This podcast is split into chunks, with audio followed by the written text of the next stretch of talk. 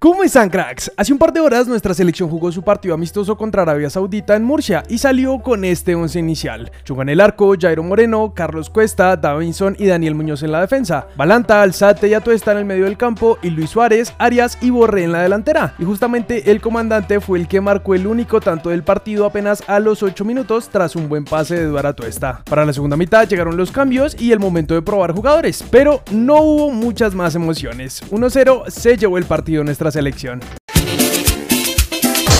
Luis Díaz podría quedarse solo en la delantera del Liverpool, o al menos eso es lo que afirma el diario de Mirror. Pues como ya saben, Fabricio Romano asegura que el fichaje de Maní por el Bayern estaría adelantado, y ahora la salida de Salah podría darse. El diario inglés afirma que el egipcio querría salir, y como su contrato termina el próximo año, podría aguantar para irse gratis. El principal club interesado sería el Barcelona. Por supuesto que con la renovación de Klopp, la posibilidad de que ambos jugadores renueven sigue vigente, pero de momento no hay nada claro. Cuéntenos en los comentarios qué preferirían ustedes, cracks? Pensando en que Luis Díaz pudiese terminar siendo el único referente en ataque del Liverpool. ¿Les gustaría o preferirían que siguiera aprendiendo de Mané y Salah?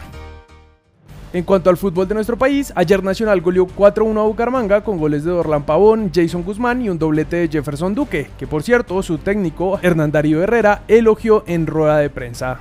A Jefferson lo he defendido porque es el goleador de nosotros. Uno no se puede olvidar de la gente. En el partido con Millonarios me gustó cómo se movió y hoy también lo hizo muy bien. Tenemos un trabajo especial con los centros, pero creo que los goles que hicimos son producto del trabajo de la semana. En cuanto al otro partido del grupo A, Millonarios visitaba a Junior y con gol de Cariaco González perdía hasta el minuto 90, cuando en una recuperación Jader Valencia empató las cosas. Sin embargo, dos minutos después, Carmelo Valencia aprovechaba un centre y cerraba el marcador 2 a 1, apretando mucho el grupo en el que Nacional es líder con 5 puntos, Millonarios y Junior quedan con 4 y Bucaramanga tiene 3. En los partidos de hoy, Envigado y el Dime empataron a 0 y el duelo entre Tolima y Equidad se está jugando justo ahora. En el partido de vuelta de la final femenina, Catalina Usme e Ingrid Vidal ponían un 2-0 parcial en la primera mitad, pero Linda Caicedo igualaba el 3-3 global. Pero en el 71, un penalti en el área sobre Gabriela Rodríguez permitió que Catalina Usme marcara el gol que le dio el segundo campeonato a la América de Cali. Felicitaciones a las Escarlatas y sus hinchas.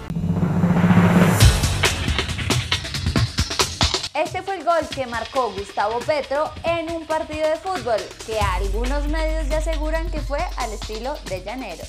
No tenemos la necesidad de vender a nadie, dijo el nuevo director deportivo del Granada, por lo que la salida de Luis Suárez del equipo está en veremos. Nos robaron. Así de molesta se mostró la esposa de Baldomero Perlaza en redes sociales después de las fuertes críticas que recibió el jugador por no haber renovado con Nacional.